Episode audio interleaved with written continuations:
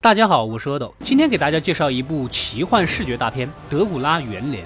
故事发生于十五世纪，我是弗拉德王子，我有一个可爱的儿子，还有一个漂亮的妻子。我从小就在土耳其的皇宫长大，一直都寄人篱下，所以老婆孩子热炕头本来就是我的最高奋斗目标。这天，我正在自己的城堡开 party，突然就闯入了土耳其苏丹王的使者，还带着一大群武装士兵。好吧，虽然我说起来是王子，其实我的城堡也不大，而且几乎没有可以战斗的军队，不然这群土耳其士兵是怎么闯进我的大厅呢？导演，我好歹也是历史上威震一方的穿刺工，骁勇善战，初始资产是不是太少了一点？他们来的目的其中之一，便是要求我们提供一千个孩子，包括我自己的孩子在内，作为人质，不然就会发动战争。其态度极其嚣张，行为极其恶劣，但是我不得不忍。第二天，我就大老远的跑到苏丹王的营地，找他好好聊聊天，喝点咖啡叙叙旧。因为我从小就被当做人质放到了他们的国家，也是跟现在的苏丹王一起长大的。但是这小子自大的有点忘乎所以，一点都不让步。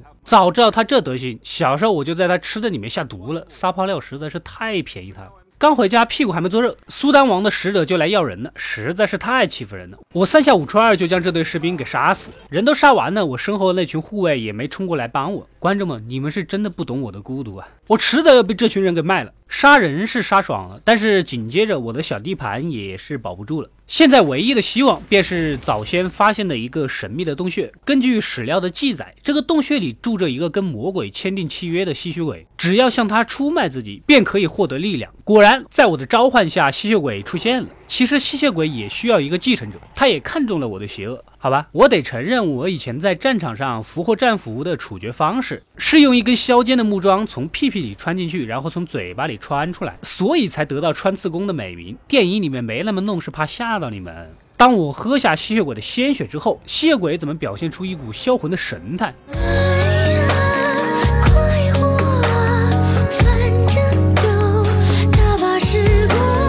我真怀疑这老家伙给我喝的会不会是什么其他的液体？没办法，我这个人天生多疑啊！一觉醒来，我确实觉得自己的力量变得强大了，嗅觉、听觉、触觉、视觉更加灵敏，奔跑加速的时候还变成了一团蝙蝠，简直帅炸了！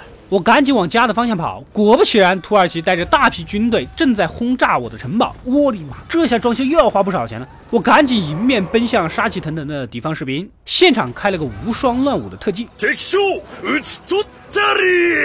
杀死了所有前来冒犯我的士兵。之后，我城堡里的那群人终于穿好了装备赶了过来。这群人显然就是过来抢人头的，我早已经看透他们了。显而易见，苏丹王没有他军队的消息，还会派更多的人来。我带着自己的人民，这群老弱病残，还有那几个吃饭不干活的护卫，一起逃到了山顶的修道院。而苏丹王那臭小子果然再次亲率十万大军，浩浩荡荡的就开了过来。其实我告诉你们，我跟吸血鬼是有一个约定的，三天的特效时间内，只要忍住不喝人血，就可以回归自由身。如果喝了，那么我将永远成为吸血鬼的继承者。虽然有点小波折，但是我的人民还是安全的逃到了山顶的修道院。而我吸血鬼的身份竟然被一个修道士给拆穿了。虽然正邪不两立，但是我也是为了保护咱们人民才跟吸血鬼签的契约啊！你们他喵的烧死我！苏丹王的十万大军打过来，你们是准备念咒语抵挡吗？我狠狠的教育批评了他们，你们一群哈棒槌！夜晚，我通过敏锐的视觉看到了土耳其的军队实在是太多了，即便是我也是双拳难敌四手啊！但是好在我还会控制蝙蝠，利用巨多的蝙蝠远距离的消耗了一些敌人。我手底下那群杂兵弱不禁风的，只能当当弓箭手。反正对方人多，即便是乱射也能扎到人。我对他们真的是没多少期待，根本就带不动。诗人杜甫曾经说过：“射人先射马，擒贼先擒王。”我飞过去准备直接弄死苏丹王，这才发现这是个调虎离山之计。我漂亮妻子被另一波军队打落到了悬崖边，结果瓷砖松了掉了下去。我赶紧纵身飞下去救我的妻子，但是纵使我力量天下无敌。力拔山兮气盖世，仍然抵不过万有引力定律。小时候课本里伽利略在比萨斜塔扔大小球的故事，我还历历在目。就是不管体积重量有多大，地心引力是一样的。最终我的妻子还是摔了下去。老婆临死前挣扎着告诉我，一定要救回我们的孩子。可是天亮了，我超厉害的技能 CDE 时间到了，白天不能用，除非吸食人血。妻子主动要求我吸她的血，没办法，为了救孩子，我只能这么做了。不仅如此，我还用自己的鲜血将其他几个奄奄一息的子民也变成了吸血鬼小喽啰，穿上了我父亲封存的龙之甲，不仅好看，还加防御血量。我将本该天亮的天空变得雷电交加，好吓唬吓唬他们，然后让小喽啰们冲入敌阵，随意的咬人。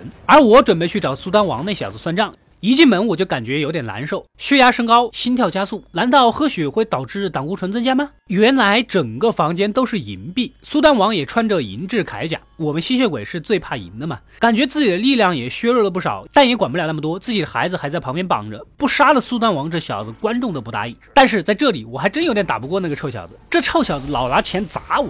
就在他即将杀死我的关键时刻，我突然想起来，我还会变身，一个瞬移捅死了苏丹王。带着我的孩子走出门外，手下这群小喽啰竟然跃跃欲试的想要咬死我的儿子。这群猪队友生前一个一个怂的要死，死后还贪得无厌的想对我的孩子下手，我直接一个穿刺弄死了个胆大的。现场吸血鬼人数众多，一个一个杀也麻烦，自己的孩子也顾不上。此时，一个没死的修道士手持十字架走来，其他吸血鬼不敢接近。我将儿子交给他带走，然后运用最后的力量将乌云拨开。此时阳光普照大地，小喽啰们都被烧死了，而我也不能幸免的倒在了地上。我的内心非常的不甘，因为还有一个仇没有报，那个害死我老婆的没贴好的那块瓷砖，我要把当初贴这块瓷砖的师傅给弄死。可惜已经来不及了，唉，不甘心呐。